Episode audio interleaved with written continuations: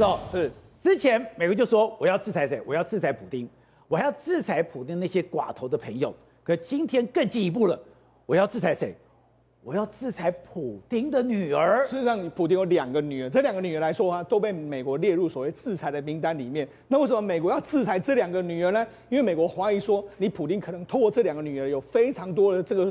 是包括说你的这个财富都藏在这两个女儿的身上。哦、那为什么这样说？你看他大女儿叫玛利亚·沃伦索瓦，这个人，她是让，事实上有有一段时间，她她目前的丈丈夫是这一位，丈夫叫法森，他是荷兰的这个商人，但是他现在呢，在哪里工作呢？他在俄罗斯天然气工业银行里面工作，也就是说他是俄罗斯。寡头一个非常重要的俄罗斯非常重要的一个公司里面，他在这个地方，而且那事实上这个他大女儿呢有做什么，包括说什么主导政府的这个相关的遗传学的这个研究计划，对，他从克里姆林宫获得这个数十亿美金的这个资金，那目前是由普丁监督，那这个钱到底是真的是用来做这些，还是遗传学研究计划，还是用来这个包括说你用来这个帮普丁洗钱或者怎样的方式？所以现在美国要制裁他，主要原因就是这个原因。另外，他还在圣彼得堡开一个。高级医疗中心，对，他锁定的都是一些俄罗斯的这个精英，或者说俄罗斯的这个贵族的这个阶级。好，那除了这个之外，他的二女儿叫卡特琳娜。卡特琳娜是什么？她主要就是做一些科技业的这个高层，那包括说像资源俄罗斯还有国防产业等等。那事实上，你看她的老公是这个沙马洛夫。沙马洛夫事实上是俄罗呃普丁好朋友的儿子，他主目前主要控有这个俄罗斯银行，所以说，你看普丁的两个女儿，一个她的丈夫控这个跟俄罗斯天然气工业银行非常关系非常密切，另外是跟俄罗斯银行关系非常密切，所以也就是说，美国怀疑你透过这两个女儿可能要进行包括洗钱、财富移转，或是财富就藏在他们两个人的名下，所以我要当然要。冻结你们两个女儿的相关的这个资产。以前我们常常讲，罪不及妻奴，是现在只要跟普京挂上关系的，对你的亲家狗，只要都要在范制裁范围内。美国这一次呢，是想办法冻结所有俄罗斯的这个金流。为什么？自从这场战争呢，我就讲打下去的时候，对俄罗斯相当相当不利。不利的原因是什么？它的经济可能真的会垮掉。哦，你只要不从乌东撤军的话，美国这些制裁是绝对不会拿开。不会拿开的时候，俄罗斯就会慢慢慢慢的、逐渐的凋零而亡。为什么这样讲？你看。实际上，英国大臣说的非常明白，俄罗斯他们不是有个碉堡计划啊、堡垒计划，为了要对抗整个国际可能面临对他的制裁，他当时准备了六千零四十亿美金的各式各样外汇存底，包括说外汇存底、黄金储备这些东西。就英国就说了，我们欧美所有的国家已经冻结了你约莫三千五百亿美金左右，也就是说，你大概有六十趴全部都被我们国外冻结，冻结不了，那你很多东西都没办法动啊，那没办法动的话，包括说现在现在他们对。这个美国又对他两个这个新银行制裁，包括说俄罗斯的这个储备银行，包括说阿尔法的这个银行，一个银行是俄罗斯最大的银行，另外一个是俄罗斯第四大的银行。所以也就是说，美国现在还有欧洲国家是想办法不让你走有任何的这个经济的活路，他要断你的这个经济活路。所以这场战争打得越久，对普丁来说，或对俄罗斯来说，会变成是个越来越不利的一个局面。也就是我们刚才讲的“千里无关只为财”，很多事情就最后钱要握在手上。对。现在美国要把那个钱对。从你手上给夺走，你没有战争的这个资金，甚至让人民呢感都感受到痛苦。我们讲到嘛，俄罗斯有个这个系，这个所谓的这个支付系统叫 MIR 这个支付系统，那这个 MIR 这个支付系统目前在俄罗斯已经没办法用了，因为他们目前没有晶片。那没有晶片来说的话，因为美国已经对他的晶片公司进行制裁，他现在要对中国进行这个认去拿中中国的这个晶片，他说什么？哎，他们说我们已经找到中国两家公司，而且目前认证正在进行之中。这个如果真的认证通过，美国这个制裁大刀就马上会砍到进到中国，就会这进行到这两家公司。那不了除了这两家公司之外，事实上二月三号哎三月九号的时候，乌克兰中央银行已经要求，包括说像越南、亚美尼亚、哈萨克、塔吉克，还有土耳其，还有吉这个吉。尔吉斯已经暂停跟这个俄罗斯所有的这个交易，所以呢，事实上现在各国封锁的局面是越来越多。那除了这些国家在封锁之外，我觉得欧盟的态度真的越来越强硬。为什么欧盟的态度越来越强硬？你看他们最近说什么？他们最近说我们准备不要从俄罗斯进口，包括煤炭、石油、天然气这些东西。哎，这些东西是占俄罗斯整个 GDP 的百分之六十。哎，那但是呢，你对你对欧洲会不会有影响？哎，欧洲也一样啊。欧洲没有煤炭、没有石油、没有天然气之后，那现在德国某些部分地方，他们已经说，哎，如果到到用电旺季的时候，他们要轮流限电了。也就是他们已经不管这样，他们一定要对俄罗斯死。我知道我会受到重伤，对，可是我都要做这个决定，对，要对俄罗斯死磕到底。那为什么死磕到底？那俄罗斯今年因为这样的话，经济成长率来说可能会衰退到十五趴左右。不止衰退到减十五趴，对，减十五趴，那不只是减到十五趴，俄罗斯的通膨可能会上升到二十到三十趴，也就是说。对普京来讲，事实上这个战争呢，已经不可能快速结束，不可能快速结束的时候，刚好就是普丁更大噩梦的开始。好，所以董事长，这个战争会怎么发展下去？而且从一开始来讲，这也太可怕了吧？美国为了这个东西，真的布了这么久的局吗？真的上穷碧落下黄泉，已经全面在监控这个战场吗？从事后看起来来讲的话，当然以军事情报跟军事作战能力来看的话。当然是美国战胜俄罗斯，这个已经大家都全世界知道的事情。但在经济上来讲的话，主要国家其实目前有一个大家犹豫不决的，其实在德国哦，因为欧洲主要的斗争是两个国家，长期百年的斗争啊，就德国跟俄罗斯，呃，这两个国家一直斗嘛。你看，这不是俄罗斯掌控欧洲，就是德国掌控的欧洲嘛，大欧洲嘛。那但这个过去这个梅克尔政府几十年以来就。创造一个奇迹，就是商业利益大于一切，然后呢，让德国接受了俄罗斯，这是一个非常大的突破。在梅克以前没有这种事情发生，但这个局面被普京打破了，所以又回又还原了。所以还原之后也变成欧洲现在主张一个叫做安全第一的欧洲嘛，商业不不考虑了嘛。那这个情况之下的世界就变了嘛。世界变局就变，那像德国之声讲，我不能再为了商业利益放弃我们的价值了。不，不，生命啊，不是价值啊，啊，根本是生命问题。所以这个问题是，如果是真的像大家讲的说拖下去的话，呃，不是俄罗斯当然必败，而且这个政权一定垮台嘛，不，他撑不下去了嘛，没没有不可能啊。因为你刚刚苏文讲了嘛，它的 GDP 有百分之六十是原物料跟这个能源嘛。还有军火，军火现在没得谈了嘛？对，没没有得谈，所以谁敢买俄罗斯军火？封锁，全面封锁。而且你看到这个军火的这种发展的落后的程度，对，也让这个印度跟这些中共这些国家看着会害怕嘛？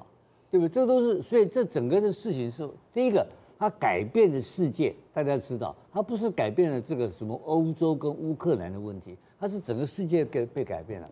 这世界改变之后的结果呢？当然，俄罗斯现在变成所谓的二流国家，这个跑不掉的，对，因为它没有产业嘛。它除了原物料的大量的生产的跟跟所谓天然资源以外，它没有生产事业嘛。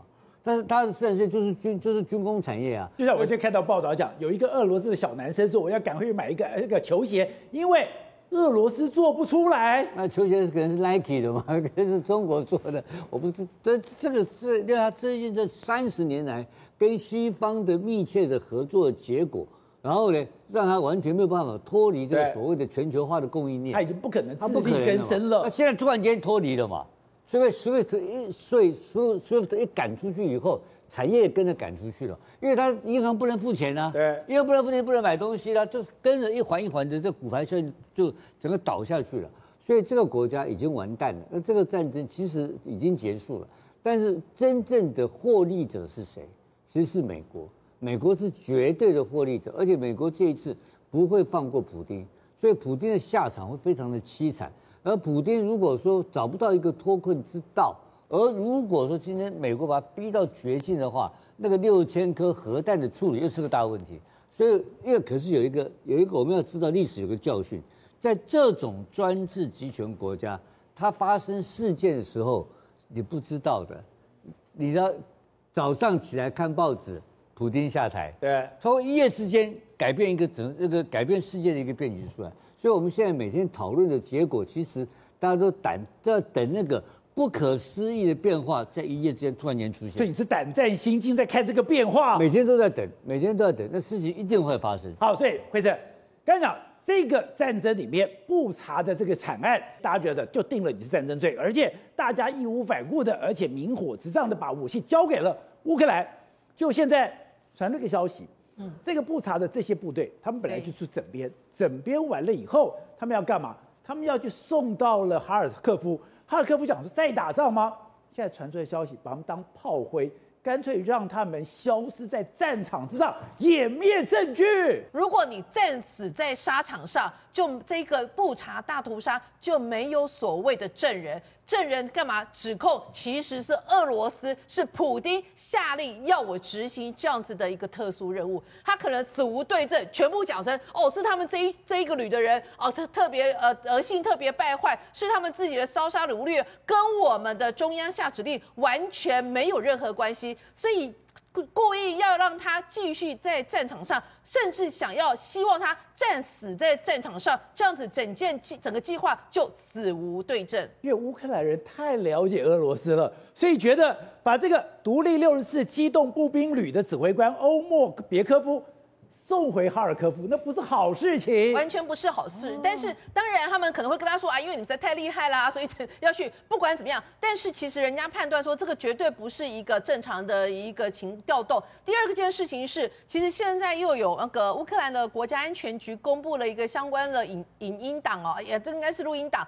讲什么呢？其实就是俄罗斯的军人跟他们的指挥官在进行对话。他们俄罗斯的军人就是说，有两个穿着平民的衣服的人从树林里面出来，发现了一辆车，搞不清楚是民用还是军用。结果呢，另外一头的那个俄罗斯的指挥官尖叫，就回应说：“把他们全部都赶走，把除非啊，不管现场到底是平民还是军人，这都不重要，把他们通通带走，把他们全部都打掉。”所以你知道，其实这个这个录音档非常重要，等于是证实他其实就是指挥官下令针对平民去开火的。天哪，你不是说你的所有的人、你的兵籍号码、你的照片、你所有的资料被公布出来，连？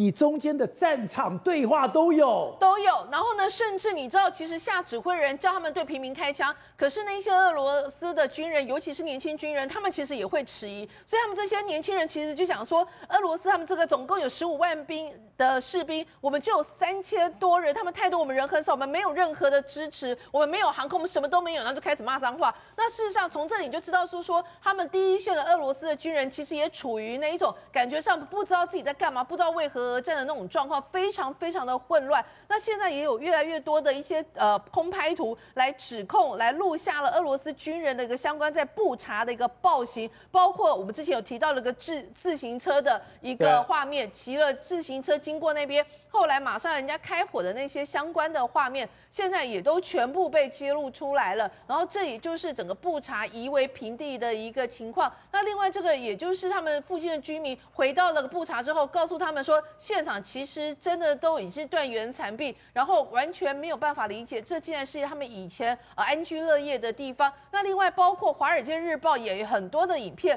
开始一些相关的披露，包括就说，哎，原本这个街景是怎么样，现在完全是另。另外一回事，被战争、战火，呃，沿路都可以看到啊炮弹，然后甚至坦克车就这样子在路边，然后用这样的比照方式来证实，其实呢，啊，这样子俄罗斯啊攻击这个布查，或者是甚至不止布查，包括马利坡的居民也全部都是。简单来讲，就是俄罗斯的军人根本就不分军民，完全毫无差别，就是要锁定乌克兰人，甚至是说一个种族的一个灭绝的一个情况。所以现在马利坡的照片都出来了，马利坡的照片都出来，而且马利坡的照片，我跟你讲，其实现在大家最关注的是他们的马利坡市长直接说，其实马利坡现在甚至已经有奥西维兹。集中营的状况，所以他们就认为说，现在马利坡过去一周里面，至少他认为已经有五千名的平民死掉，其中包含两百多名的小朋友。然后他们就说，现在整个街头惨况其实超乎想象，